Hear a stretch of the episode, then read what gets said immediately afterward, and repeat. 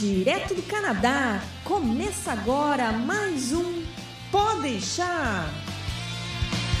Saudações e sejam bem-vindos de volta ao Podeixar. Eu sou Massaro Roche. Eu sou André Zotelli. E eu sou o Berg. Estamos aqui. O André falou primeiro hoje aniversário dela, rapaz. Galera, no dia da gravação é aniversário oh. da nossa queridíssima André. André, parabéns. Eu dizer ao Obrigado. vivo, mas não é ao vivo porque a gente tá gravando, né?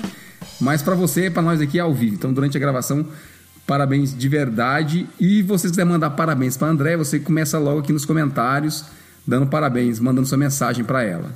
Obrigada. Você está deslocada no tempo, mas o que importa é a intenção, sempre. Exato. Sempre. Sem contar que a gente para de contar a idade depois de um tempo, né? A gente só conta os parabéns que as pessoas. Eu tô voltando para trás já. É, eu conto para trás também. Eita porra, tô, tô metido com um bando de Benjamin Button aqui. É, não, per agora a pergunta é: em qual idade ela fez o. Ela pivotou e virou o Nossa, contador? Nossa, eu não, não vou entrar em detalhes. O meu foi nos 30 e acho que foi 32, mais ou menos, por aí que eu virei o, o contador. Ah, nossa, eu fui mais modesto, eu virei nos 40. Nossa senhora. Programa 193, hoje a gente continua falando sobre educação de filhos e a gente aborda o tema educando em outros idiomas. Então, vários temas interessantes. Hoje a gente vai falar sobre as crianças indo para a escola, a gente se ferrando para dar aula para eles e todas essas coisinhas maravilhosas que você conhece da vida de ser pai e mãe. Ser, ser pai e mãe é ser, padecer no paraíso. Quando isso acontece em outro idioma, então, o que que é, né? É paraíso em francês é paradis. No, o paradise. o paradise, é. é isso aí. É. Uh, sem mais delongas, vamos lá pro programa.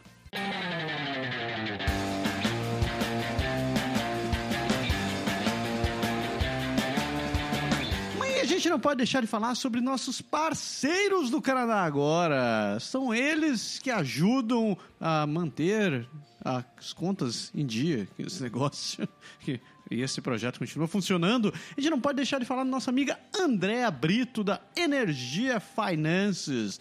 Energia Finances que oferece para você o melhor seguro viagem do universo, conhecido. Do universo. E, se você já sabe, vai viajar, seja a prazer, seja a trabalho, seja a imigração, você não pode deixar de contratar um serviço de seguro viagem, porque você não quer ficar a sujeito às intempéries da vida diária. Você não quer ter que morrer com.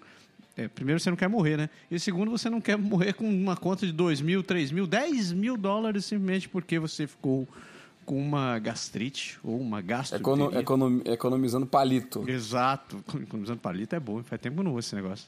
Outra que a gente não pode deixar de falar é nossa amiga Soraya Quirino da Ative Exams. Você vai, você tá pensando em fazer um exame de certificação em inglês, seja o IELTS ou o TOEFL ou o SEL People, whatever, você não pode fazer esse exame sem se preparar. E se preparar significa estudar e contar com o apoio de quem realmente entende essa palavra. Então, a Ative Exams é a sua opção perfeita para isso. A é super atenciosa e ela tem turmas feitas sob medida para a sua necessidade. Seja você fazer o exame do listening, do writing, ou do speaking, ou telepathy, ou transportation, ou whatever. Ela tá ali para ajudar você.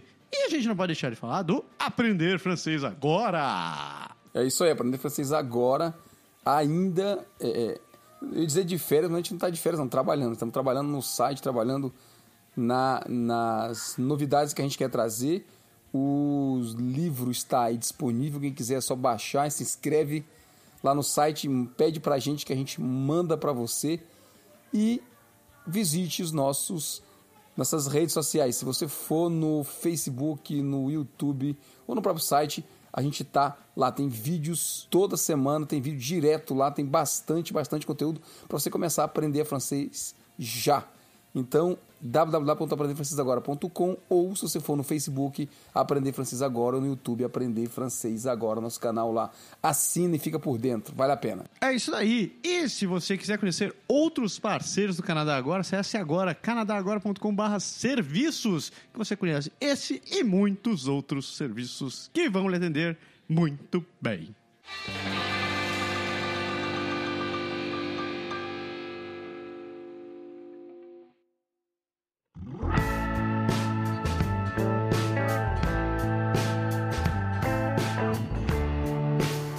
Então, educando em outros idiomas. Lembrando que a gente gravou um outro programa, né? A gente começou a, a falar essa saga no 188, que a gente, o último que a gente conversou com a Andrea já, que a gente falava sobre filhos e aprendizados, mas essa discussão toda já, já tem anos, né?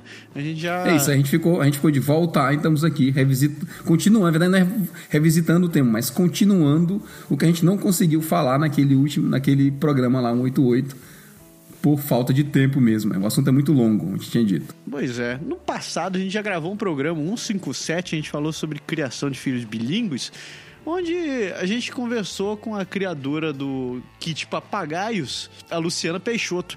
E hoje a gente vai falar um pouco sobre a nossa própria experiência. Então, recapitulando o que aconteceu. O que aconteceu no último programa, Berg? Eu sabia que você ia jogar pra mim.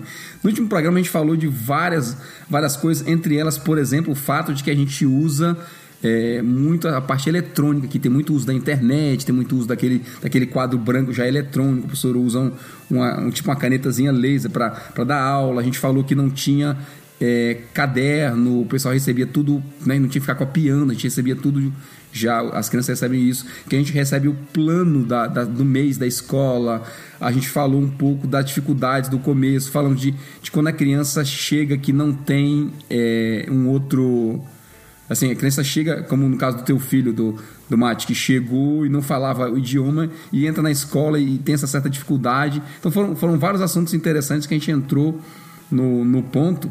Quer ter mais detalhes, você escuta lá um 88, depois você volta para cá e escuta um 93, esse aqui, a gente vai dar prosseguimento. Massa. Senhora. Curiosidade minha, com quantos anos o Masaru tava quando você. O Matsuru tava quando vocês vieram? Cara, a gente chegou aqui, ele tinha recém completado.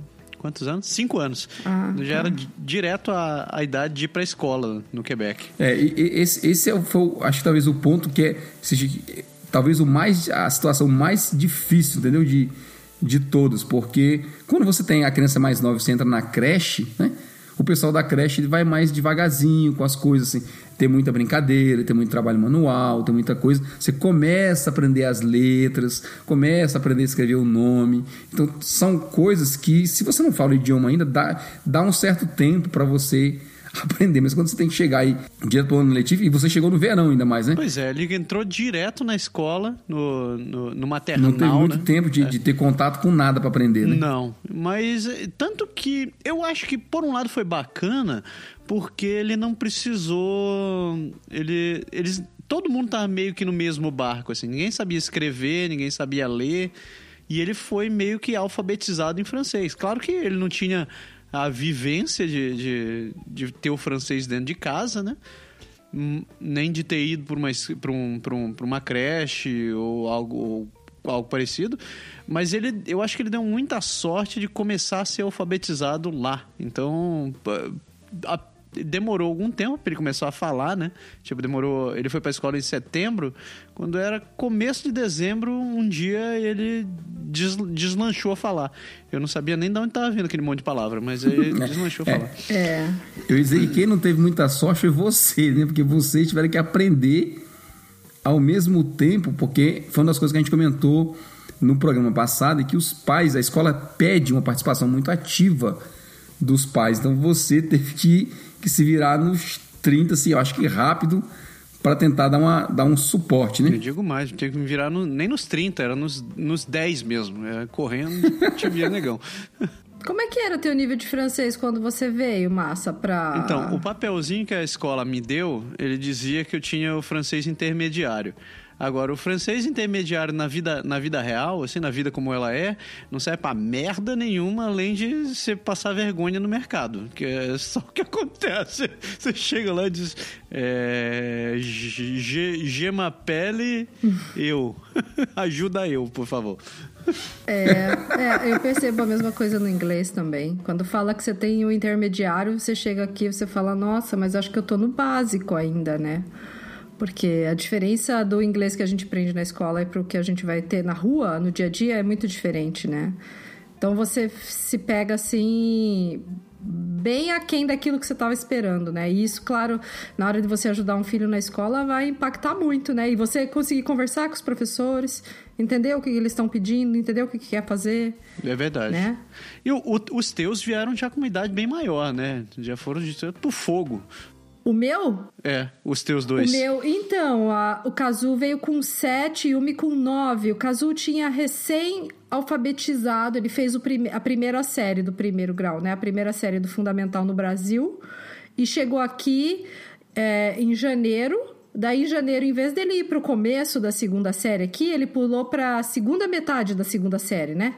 É. Então ele ficou com gap, assim. Então os dois ficaram com gap, assim, de meio ano, que começou um ano o ano letivo na escola no Brasil e quando chegou aqui, em vez de ir para o mesmo ano letivo, eles foram um ano para frente por causa da idade. E eles foram bem jogados na fogueira, assim, desse mesmo jeito que você falou Matsuru, porque eles não falavam nada, Yumi tinha um pouquinho, porque ela tinha. Porque a escola que eles estavam é uma escola bilíngue, mas era uma escola bilíngue meio período, então só ensinava o básico do inglês, assim, para as crianças. O Kazu, como estava ainda na primeira série, o contato que ele tinha com o inglês no Brasil era bom dia, boa tarde, the book is on the table, essas coisinhas bem super básicas. Uhum. E porque a escola que eles estavam ensinavam inglês por é, é, language acquisition, assim, né? De, de ensinando conforme vai usando, não era aquela coisa de. Decorar gramática, de gramática e tal. Uhum. Essas coisas, nada assim. Então era o inglês do dia a dia no contexto. Então era dentro do contexto da escola. O Kazu tinha algum contato e Yumi o Kazu não tinha quase nenhum contato e Yumi tinha algum contato. Então eles chegaram assim praticamente cruz. A professora lá do Brasil falou para mim que a Yumi já tinha o uh, emergency speech, que é o o, o discurso, assim, né? A fala para situações, para se virar, para no dia a dia, essa, né? Para pedir ajuda, que nem você falou, né? Please help me. Uhum. Ela tava, o inglês dela tava um, bem básico, assim, né? Uma, uma criança de 9 anos de idade, né? Nessa fase de falar algumas palavrinhas de água, do contexto do dia a dia, assim, de coisinhas básicas para conseguir se comunicar. O caso era praticamente zero. Então, caiu na escola aqui e daí eles não sabiam falar nada. E aí uh, aconteceu muito interessante você ter falado em três meses uh, o prazo quando o Matsuru começou a falar um monte de palavras que você não sabia de onde vinha, porque os meus também. Eles levaram esses três meses o primeiro mês eu percebi que começava a aparecer algumas palavras aqui e ali. Aí com três meses eles estavam falando frases assim, e você fala, nossa, eles já estão falando. E daí com seis meses eles pararam de falar português, né? Eles só queriam falar inglês. É, isso, isso acontece, isso, isso é interessante. A gente teve até, acho que uns dois programas, exatamente quando a gente gravou um 88, logo depois sei se foi um, talvez não acho que no 90, a gente teve um, um, comentário de uma de uma de nossos ouvintes que falou isso, que ela vinha para cá e tava morrendo de medo, acho que ela tinha, tinha até visto um dos artigos da André também, que ela tava morrendo de medo por conta da que os meninos iam chegar e iam ter que se meter nessa, entre aspas, selva, né? E, e na época a gente comentou exatamente isso, que é interessante porque a, a criança meio que esponja mesmo. Então, você imagina, você chegou, né? A cidade é nova, o, o, a cultura é nova, o mundo para ela é novo, ela não conhece nada, ela não conhece ninguém, entra na escola que ela não. Não só ela não conhece nem, nenhuma daquelas caras, como. Ela não entende que as pessoas estão falando. Ela não fala né, o que cara? eles falam, né? Exato. Exato. Exato. Então, assim, pode realmente parecer algo bem, bem assustador, mas, regra geral, as crianças tiram. De letra. De, quase de letra. É. É a minha, a minha percepção uh, com as pessoas que eu tenho contato, eu não vou dizer que eu nunca vi caso de criança que não se adaptou, porque eu já vi sim alguns é, que teve dificuldade na adaptação inicial, mas a grande maioria, assim, as crianças se adaptam bem. Alguém, eu não sei se foram vocês que comentaram nesse dia que eu leram um comentário da ouvinte que falaram assim, olha, geralmente quem vai se, se ferrar assim, né, são os pais, né? A gente é que, que se lasca nisso daí, assim, no começo, porque eles realmente é muito mais. A, a coisa é muito mais suave, assim. A coisa vai muito melhor do que você vê acontecer com a maioria dos adultos, que demoram mais, tem mais dificuldade, né? É, isso, assim, a gente comentou realmente. O que eu posso dizer, uma coisa que é, que é interessante é que não é simplesmente você aprender a falar, né? Não. É você aprender a falar e você tem que aprender a matéria, vocabulário específico para as matérias que ele está aprendendo. Tipo, a criança começa a aprender os verbos, tem que ir lá e, e manjar um pouco de, de, de conjugação de verbo no idioma que você está tratando, novo, para ajudar realmente, para tentar tirar uma dúvida. Né? Ela tem, vem com a tarefa de casa, tem que escrever uma frase, uma coisa. Você tem que ajudar a raciocinar e dar uma explicação que faça sentido, né? No meu caso, assim, eu tive, entre aspas, sorte nesse, nesse lado, porque eu tive meus filhos aqui. Então eu, eu já falava bem o idioma, eu já estava tranquilo quando eles nasceram e quando chegaram na idade escolar e eles aprenderam todo, né? Eles entraram desde, a, desde o primeiro ano de creche, o segundo ano, terceiro ano, quarto ano, entraram no maternal, então para eles foi, foi meio que natural. Mas eu entendo os pais e, e um outro ponto, né? Que é interessante, né? O Canadá duas línguas, então quem vem para o inglês, o Brasil já tem um pouco, como a gente falou, de inglês. Então, você, o que a gente mais faz no Brasil é estudar gramática, talvez sirva para dar uma noçãozinha, né? Mas o francês é meio que punk porque é um outro mundo, né? É tudo, é tudo diferente também. Então, o pai tem que se esforçar não só para ele, porque ele está naquela fase de arrumar emprego e buscar fazer a vida dele aqui também, enquanto tem que ajudar os filhos que estão começando na escola. É tudo de uma vez só, né? É, o fato do Canadá ser um país muito preparado para receber os imigrantes ajuda demais, né? Porque, por exemplo, os primeiros dias na escola, é o que, que eles fazem, que eu vi em várias escolas. Sempre tem um amiguinho com quem a criança já se identifica nos primeiros dias, né? E daí aquele amiguinho fica responsável por tomar conta da sua criança, do seu filho, por estar sempre junto. Que legal. Pô, isso é massa. É, você nunca viu isso, massa? Eu não, cara, tipo, né? Talvez porque o seu fosse muito pequenininho ainda. Provavelmente, mas eu já escutei a história do Berg. Berg contou que, que a professora às vezes vai atrás do, do Luiz Henrique porque quando chega um aluno espanhol, porque ele manja, ele consegue conversar com as pessoas, né? Então, eu entendo, eu entendo que isso existe mesmo, que que deve ser uma estratégia da escola. Exato. Isso. Existe, tem algumas escolas assim. Teve amigos meus que deram sorte que na escola deles tinha criança brasileira. Então já logo apresenta, mesmo que não seja da mesma turma, já logo apresenta nos primeiros dias, no primeiro dia de aula, e ó, né, Joãozinho, né? Você vai cuidar do, do Bernardinho.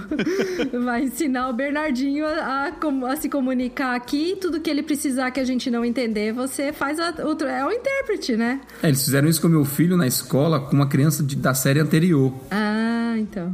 Eles, pe eles pegaram a hora do recreio, eles meio que modificaram um pouco o recreio dele para colocar ele junto do, do meu filho para poder ele dar um, um suporte, dar um apoio, ensinar as primeiras coisas, traduzir um pouco no começo, sei lá, tentar dar uma Não, e mesmo quando às vezes a criança não fala o mesmo idioma, mas tem um, uma criança da sala com quem se identifica. Na casa, na escola das minhas crianças não tinha nenhum que falasse que fosse por, falasse português, uhum. em, nem nem espanhol, nem nada. Então eles uh, tinha uma menina lá na sala da Yumi com quem ela se identificou logo de cara. Então a menina sempre ajudava ela, mas era, era muitas vezes por mímica né? Ah, mostrava, ó, tem que fazer isso. Então a menina ia fazendo e eu me ia copiando, é, essas coisas assim. Ah, vamos pra cá, pega a mãozinha e vai, leva junto. Então nesse, é, nesse sentido, assim, porque não fala ainda inglês. Então, e a Yumi não falava quase nada e a menina não falava outro idioma, só falava inglês. Então, mas a, o ser humano se vira. O ser humano é um bicho que se vira. Então a comunicação acontece de alguma maneira e a criança vai receber apoio e suporte. Eu acho que eu sempre falo para os pais, fiquem tranquilos, porque maioria, assim, mais de 90% dos casos, tudo vai bem. É porque, é, é, como você falou, é preparado, né? Uma coisa, por exemplo, se fosse o inverso, imagina se fosse uma criança que chegasse no Brasil, né? Quando as escolas não estão, por exemplo, se pegar em Fortaleza. Fortaleza não tem muito estrangeiro, então lá no Nordeste em geral não tem tanto assim família que chega para lá para emigrar, para decidir morar. Então, eu não, eu, não, eu não acredito que a escola tenha um padrão ou algum tipo de mecanismo para fazer isso acontecer. Sabe, o outro. Pra, é, dar, dar um acompanhamento para ter essa estrutura. Porque, assim, a única vez que eu lembro de alguma coisa que aconteceu na época que eu estava no Brasil foi um caso de intercâmbio, mas a gente já estava no acho que estava no, no, primeiro ano do segundo grau. E aí veio um gringo para lá, mas aí já tinha gente que fazia os cursos de inglês no, lá, e, e, aí o pessoal falava inglês e deu uma, uma mão, mas na aula a gente via, ficava voando, né? Ele ficava olhando o professor e devia estar, no cérebro devia estar dizendo assim, né? Meu Deus, que diabo é isso que ele está... É...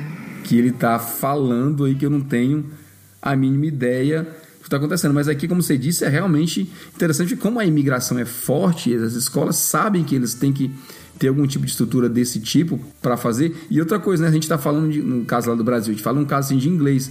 Mas aqui você pode dizer assim, aqui vem gente que fala árabe, vem gente que vem gente da Coreia, vem gente da China, Sim. vem gente da, né, do Brasil, vem gente da França, vem gente de tudo quanto é canto, é bem punk, assim, eu acho que em dessa, dessa organização. Mas eles têm, têm isso e tem também a questão da aula de apoio, né?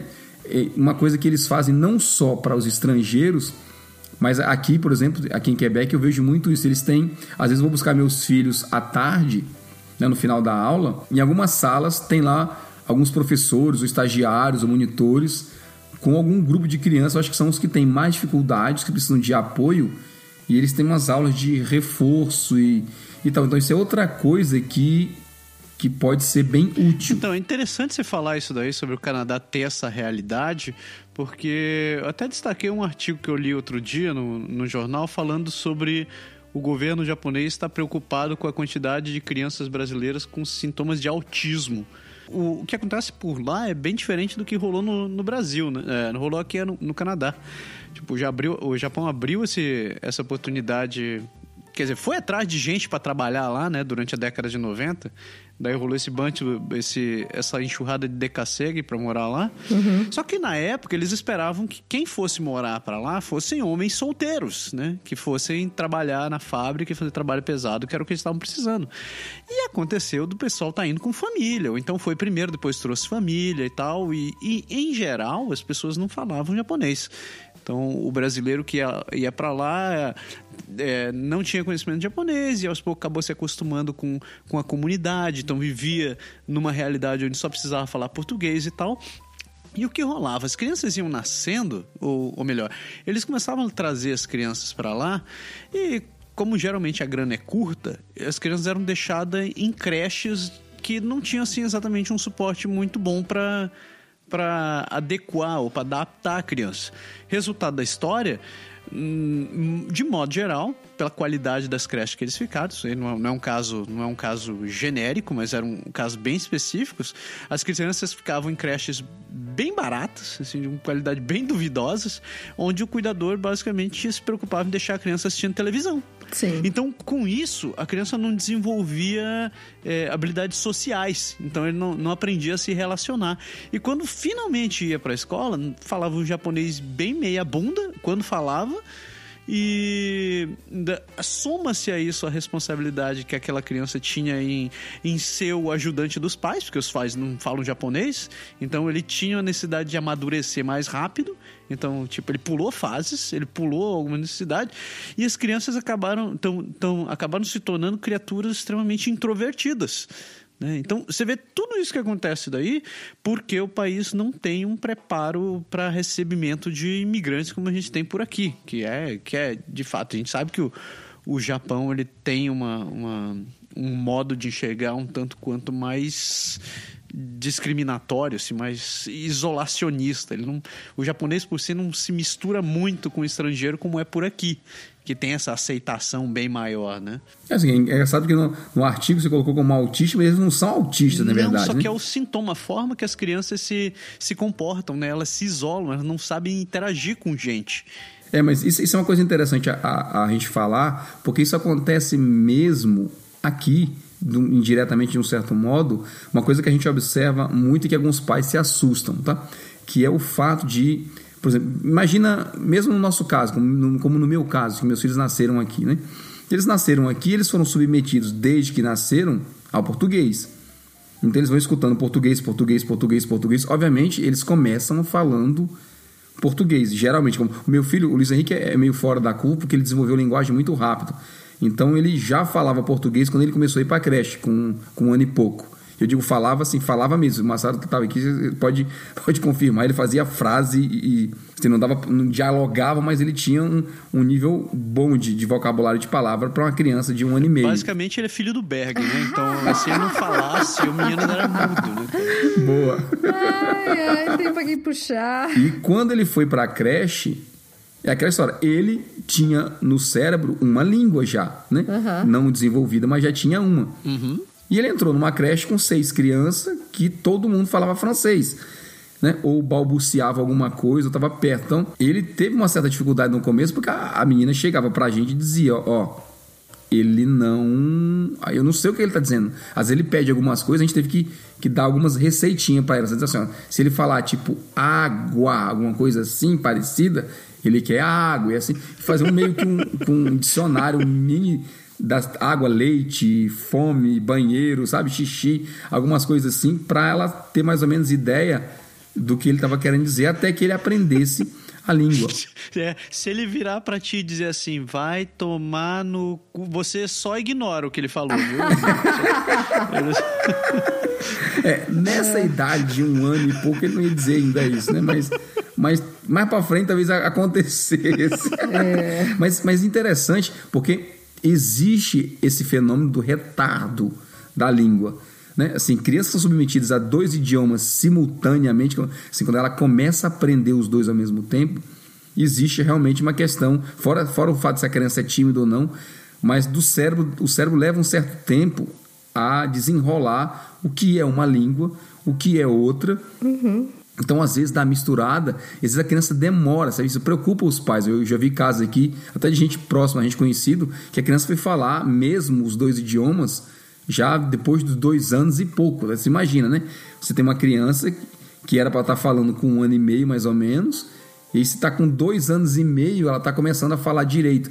Mas, pô, é um ano, cara, que você fica naquela. Né, o que diabo está acontecendo? Será que está tendo algum problema? E na verdade não é um problema, é uma coisa natural de você estar submetido a mais de um idioma ao mesmo tempo. Sim, é, o cérebro tem muito mais informação para processar e trabalhar nessa fase aí do que se tá aprendendo um idioma só, né? Muito mais simples. Sim, com certeza. E, e fora a mistureba, né? Porque assim. Pode crer. né, Por exemplo, Sim. hoje meus filhos são grandes e em alguns casos eles, eles misturam, mas ele mistura o que ele não é capaz de fazer a frase, entendeu? Ou ele faz a frase ao contrário, assim, no- tipo, imagine com vocês, talvez no inglês no começo era assim, né? Porque como é tudo invertido, você fala sem querer exagerar, mas de trás para frente nas coisas, e aí a criança faz as frases em português de um jeito meio bizarro. E aí você começa tendo que, que contornar. E daí que eu acho que a, que a história do idioma é importante. Você ter uma noção boa dos dois idiomas ajuda para você tentar explicar um pouco, sabe, um pouco de porquê ou, ou como. Você não pode. Porque você não pode simplesmente dizer assim, fala ao contrário, você está falando errado. Né? Você vai ensinar, você vai dizer, ó. O, né, tipo, o sujeito da frase, sei lá, você, vai dar um, você acaba entrando um pouquinho na teoria da coisa para explicar que não pode ser daquele jeito, né? E, e quando eu vou soletrar alguma coisa para meus filhos, que é uma palavra em português, porque isso é uma coisa que vai acontecendo. Ah, você. Que, os meus foram alfabetizados. O caso praticamente foi alfabetizado em inglês. Então, né, a- a- ele estava aprendendo a escrever no Brasil quando ele veio para cá. E daí ele chegou aqui e ele começou a aprender a escrever em inglês. Então ele não aprendeu a escrever mais em português. É você- é isso uma coisa interessante, porque a criança, ela você consegue ir mantendo pela fala só o speaking, né? O falar. Exato. Se você não trabalhar a escrita, ele não vai saber escrever, porque ele vai pensar em es- em escrever como você escreve em inglês, no caso deles. Então, Pode crer. é, e daí às vezes tem alguma palavra que eu falo pra ele em português e ele não sabe escrever, daí eu começo a soletrar em português, né? Daí eu falo i, por exemplo, de igreja, né? Eu falo i, daí ele coloca a letra e. Eu falo, eu falo, não, Cazu, eu tô falando português com você. Então, é E de. é, Né, esse E é o. É, é, o- é o I, na verdade é o I, é o ai, ai, não é o E. Não, bicho, dá um nó, dá um nó no cérebro da gente também. Aí você tem que explicar pra ele, pra ele conseguir entender qual letra que você tá falando, pra ele conseguir escrever em português, porque ele não. Não vem mais a palavra na cabeça dele de como que escreve aquilo em português, há muitas É muito, coisas. muito, in- muito intuitivo, né? Você chega a dizer pra ele, Kazu, é o I, I de idea, entendeu? Pode ser, né? É uma, uma estratégia. É, a, gente, a gente já vê essa diferença. por exemplo, quando eu falava para meus filhos aqui, eu dizia: olha, presta atenção. No português, você lê todas as letras, porque exemplo, no francês, o plural, o S não pronuncia, né? Então, uma palavra no plural e no singular é igual, em termos de pronúncia. Então, quando eles, eles começavam a ler alguma coisa em, que estava escrito em português, eles engoliam os pedaços das palavras, como, como era em francês. Eles falam, não, a regra é simples, você lê tudo e pronuncia todos os sons de tudo quanto é letra que está ali. Que, aliás, isso é uma coisa interessante, você tem que botar as crianças para ler alguma coisa, se você quer manter o português ou quer desenvolver, para eles lerem alguma coisa em português, porque uma coisa que eu observei, por exemplo, eles liam tipo mesmo, né? Uhum. Mas ele lê, mas o cérebro não captava que era aquela palavra, tá entendendo? Entendi. E se ele lesse pronunciando errado, tipo uma palavra maior, tipo, sei lá, importância, né? Ele falava assim, importância. Aí ele não captava que era importância a palavra, entendeu? Ah. Porque ele tava, ele tava com uma ideia diferente. Tentar ler, eu li várias vezes com eles, li, li em voz alta, ele ir tentando reconhecer do que ele sabia falar e comparar com aquilo que ele estava vendo escrito, porque ele não, ele não tinha sido alfabetizado, né? ele estava sendo só usando uma, uma gamezinha que a gente faz para para tentar adivinhar outro idioma. E outra coisa que eu fazia muito assim, ó, vai ter as festas de aniversário, festa de Natal, de das mães, isso aqui. Vamos escrever um cartãozinho para mamãe. E aí eu botava eles para tentar escrever um pouquinho para que eles tivessem uma pouca, assim, uma pequena noção de escrita pelo menos, né? para ajudar a compreender o, o que vê, o que lê essas coisas.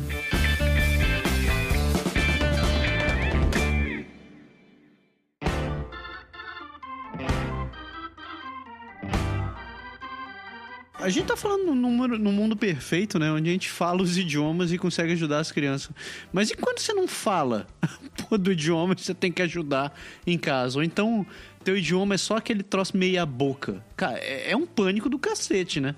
É porque você tem que estudar, né? Eu não vejo muito assim como resolver isso, sabe? É, se a pessoa chega aqui sem falar e, e, e sem ter um mínimo já de conhecimento no idioma, vai ficar bem mais difícil de você dar suporte para o seu filho. E como a gente comentou no outro podcast, as escolas exigem bastante da gente, assim, a participação, né? Então fica complicado se você não tem noção do idioma, como é que você vai ajudar a estudar? Como é que você vai ajudar a fazer uma tarefa de matemática se você não consegue nem entender o que a professora está pedindo, né? Isso é, isso é outro ponto né, que eu ia comentar, que é não é só o caso do idioma especificamente, né? Tem a questão das matérias mesmo. Se você não era bom em matemática quando você era jovem, né?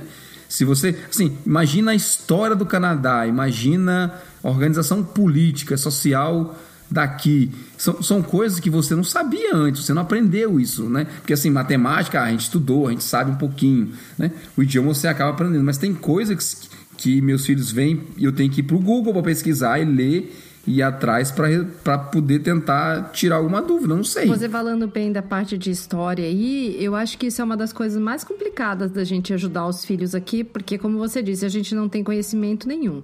E uma coisa que o Massa, acho que comentou no outro programa, que pro Matsuro, quando ele vai explicar as coisas, ele, ele explicava em português mesmo, né?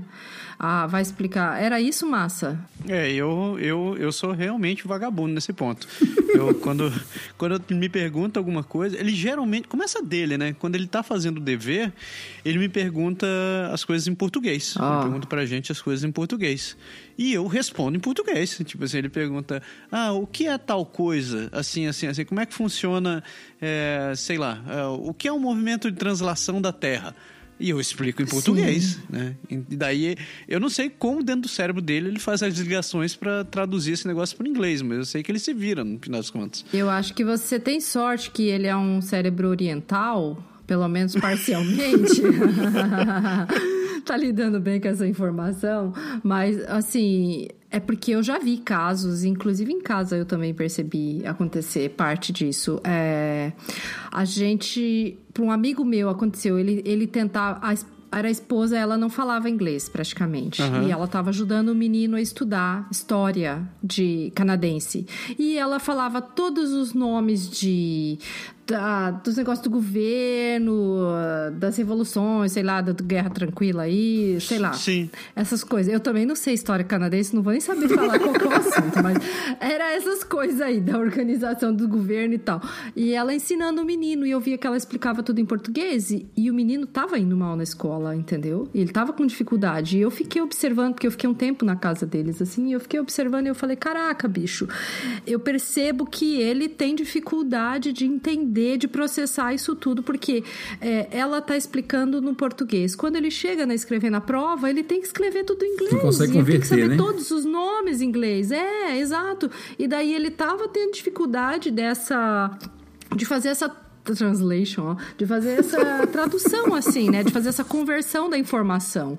Então eu acho que não é toda criança que consegue é, lidar com essa facilidade assim, como o Massaro fez, entendeu? Então, eu, na minha casa, sempre preferi explicar tudo em inglês para meu filho, para meus filhos. Em vez de eu falar duas vezes três é seis, eu falava two times three, six, porque daí eles gravavam six, eles a, associavam com o número seis no papel e eles conseguiam responder na hora da prova, sabe? Eu, então, eu, eu sempre ensinei, eu dei preferência em ensinar para eles o tempo todo em inglês, mas às vezes tem palavras que você não consegue, ou que você não consegue dar uma explicação explicação, fazer uma explicação em inglês para criança. Então, eu tentava explicar inglês, se eu via que eu não conseguia, eu puxava para o português, mas depois eu reforçava o negócio em inglês, assim.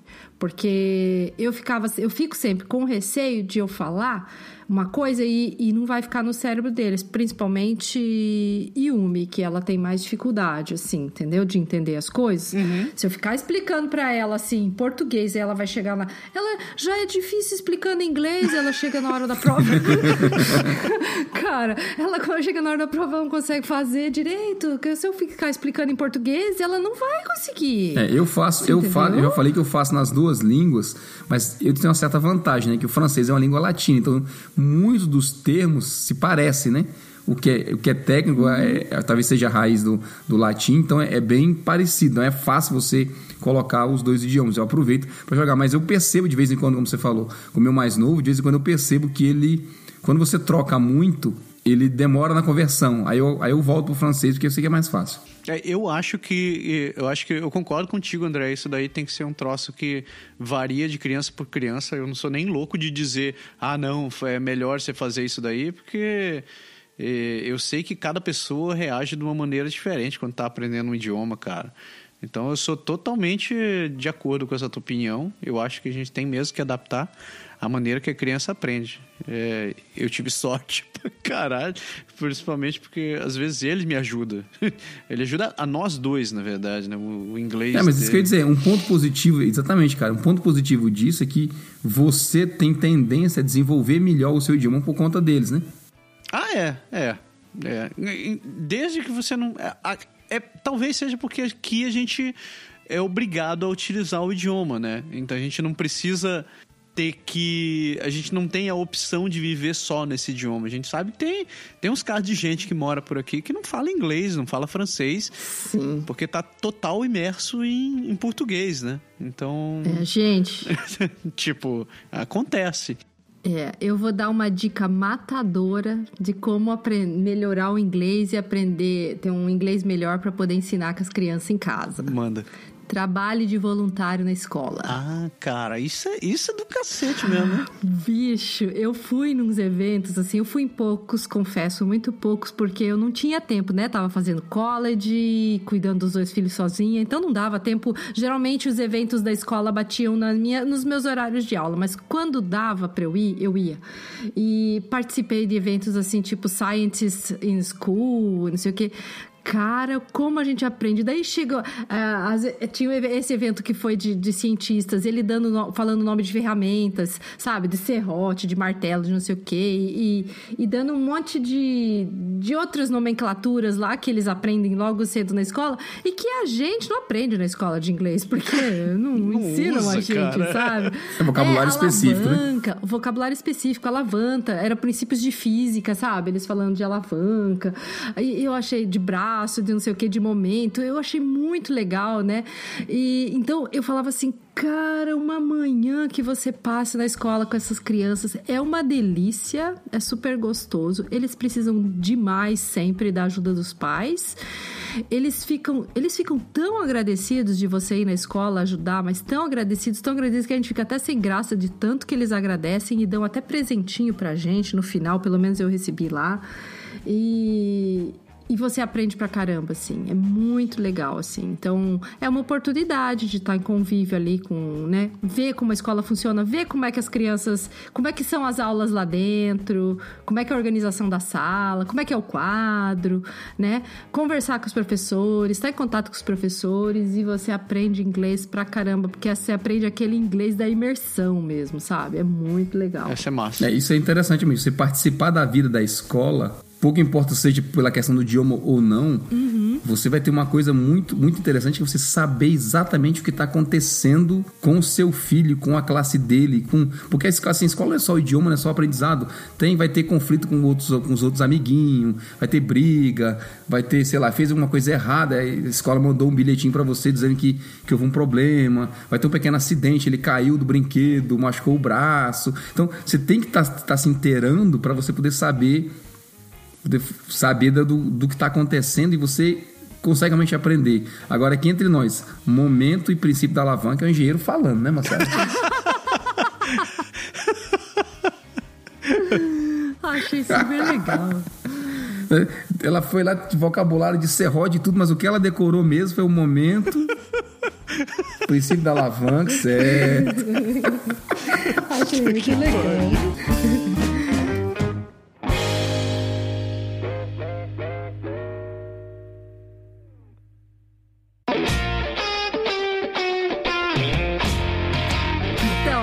eu que quero saber de vocês.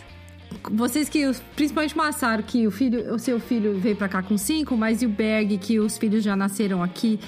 Como que fazer ou quando acontece deles não quererem mais falar português? E aí, como é que é? Vocês tiveram esse problema? Rapaz, é. Não. não. Não? Não. Cara, que sorte. Desse lado, desse mal, eu não, eu não morri de fome. Agora, puta, eu conheço altas histórias, assim. Matsuro tem amigos, inclusive, que que eles já são adolescentes, assim, na idade dele, que os caras não, não falam não falam português, tipo, só falam quando é estreta, estritamente necessário, assim, tipo... Mas, mas, isso não é de convívio? Porque assim, quando você tem uma comunidade brasileira forte, eu acho que é mais difícil eles não falarem português, porque tá todo mundo falando português, ele tá naquele meio. Agora, quem, quem tem talvez a tendência a ser mais isolado, ficar mais na sua, ou ter mais amizade com, com canadenses, com locais, né? De um canadense, mas pode ser qualquer outro, qualquer outro, outro idioma, outra nacionalidade que, que o brasileiro. Porque a língua comum vai ser o inglês. O que a gente vê muito, uma coisa que eu vejo muito com as crianças aqui, é que se você juntar cinco crianças brasileiras e mandar brincar, aqui no Quebec existe uma grande chance que eles vão brincar em francês. É. Aqui eles vão brincar em inglês. Porque eles aprendem o nome das brincadeiras, as regras, as coisas, que é o que eles vão brincar do que vem na escola. E eles só sabem brincar em francês, eles nunca brincaram daquilo em português antes para poder fazer uma, uma associação. A gente é que fica lá dizendo o nome das coisas, o nome das brincadeiras, tentando fazer tradução, mas não é. Para eles não, né? Mas não é é, não é a regra. Mas eu coloquei um princípio básico aqui em casa desde o começo. Por conta também da família, por conta de querer essa, essa cultura nossa um pouco de qualquer maneira. É, em casa sempre é português. E a gente conseguiu incutir desde bebezinho, foi crescendo, foi falando. Quando ele começava a querer falar, não, para, isso aqui em português é assim. Assim, é um esforço, é muita insistência. Uhum.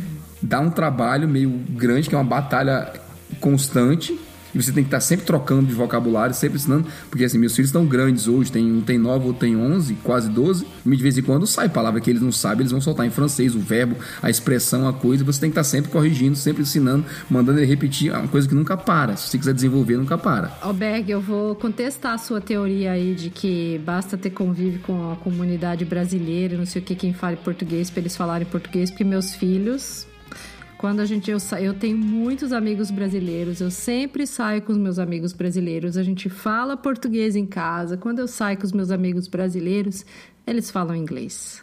Mas, ele, mas eles têm criança da idade deles? Ah, não, vão só eles. São as únicas crianças do grupo. É, então, eu acho que é um pouco daí, talvez, a, a explicação, porque no nosso caso, a gente teve muito amigo com filhos aqui, né? A gente tem uma roda grande de amigos com filhos. Massaro participava quando estava aqui. Mas eles não falam português, eles falam inglês. É, eu acho que mesmo, mesmo assim, as crianças, eu acho que. Ele, como eles não vão se relacionar com outras crianças que sejam da que fala em português também, porra, eles se veem naquele meio assim, cara, só tem adulto aqui, eu não vou me quebrar. Primeiro, chato, né? É, crianças pensando assim, pô, só tem adulto, chato. Ah, eles só falam português. Pô, twice chato. Eu vou ficar falando inglês aqui no meu canto. Eles falam inglês e quando, e quando acontece de ter os, amigos, os filhos dos amigos que vão, não são muitos, mas às vezes tem, É. eles falam em inglês. As Ah. crianças todas falam inglês, daí cai nisso que o Berg falou. Mas eu, é que eu quero dizer assim, que o fato de meus filhos ter, eles têm contato com português e tudo, mas eles acabam falando muito inglês. A gente tem que ficar realmente pegando o pé. Porque senão... Vai acontecer que nem aconteceu no meu primeiro ano em Toronto, que eu era a única pessoa que conversava com eles em português em casa. Eles simplesmente pararam de falar português uma hora, você entendeu? Eles só falavam inglês. E eu culpa, uma parte da culpa foi minha, que eu pegava e, e eu queria treinar meu inglês e eu falava inglês com eles. Entendeu? Porque no college você não fala muito, no college você escuta, né? E você escreve, então você não pratica o speaking com tanta frequência. Então eu tentava praticar meu speaking com eles, eles pararam, eles ficaram. Depois que eles começaram a falar inglês aqui, eles ficaram praticamente um ano sem falar português.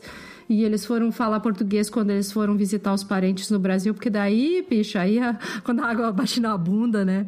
Lá ninguém falava inglês para falar com eles. É, mas, mas aí, aí entra outro ponto, André, que é a questão da, da referência, sabe? Eles, dizem, inclusive eles falam isso, por para quem tem pais que, que, que é um casal, cada um de um, de um idioma diferente.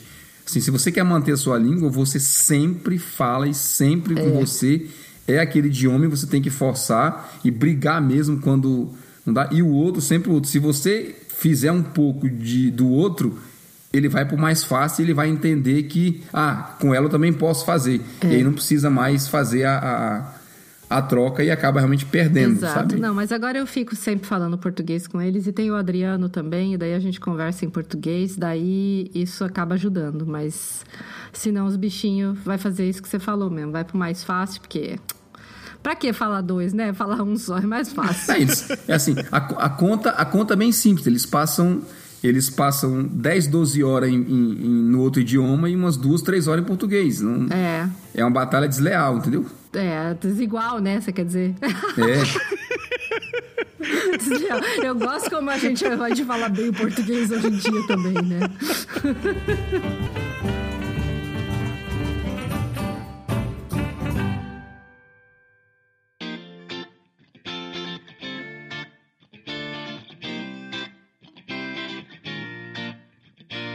Pessoas, fechamos o programa de hoje? Fechamos. Super fechamos. Eu acho que foi um programa muito massa. Eu acho que muito- muitos depoimentos interessantes aqui e eu tô curioso para saber o que as outras pessoas vão falar também sobre, sobre o que a gente está falando aqui, nossos ouvintes. Os comentários que vão brotar por aí. Tô muito interessado. Berg, você tem alguma coisa para me dizer? Eu posso dizer pra você que eu não tô falando idioma, vou fazer uma frase bem longa pra poder é, dar bem ideia de como eu sou poderoso no inglês. Yo, Adrian!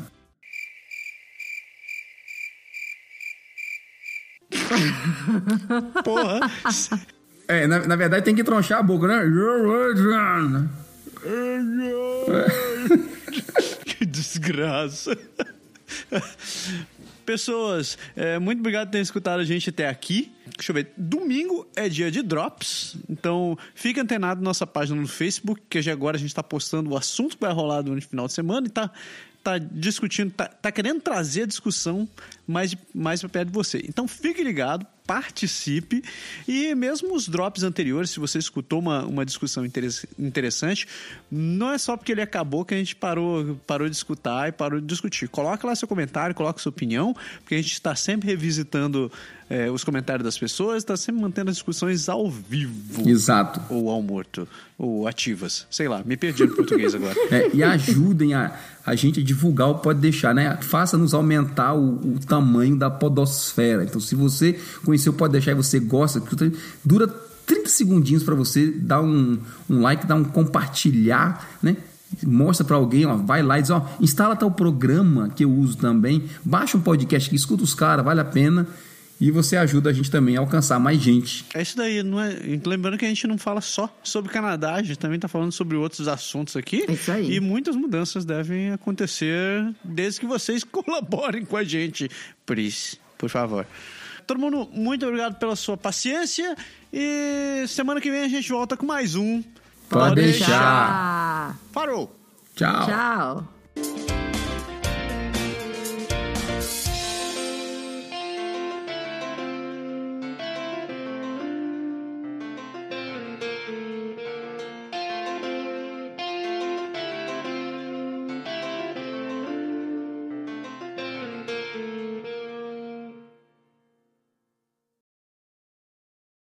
Gravando.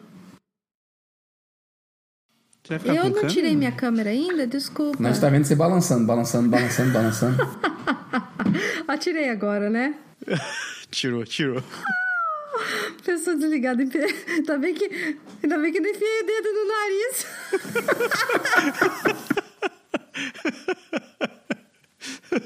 que pariu.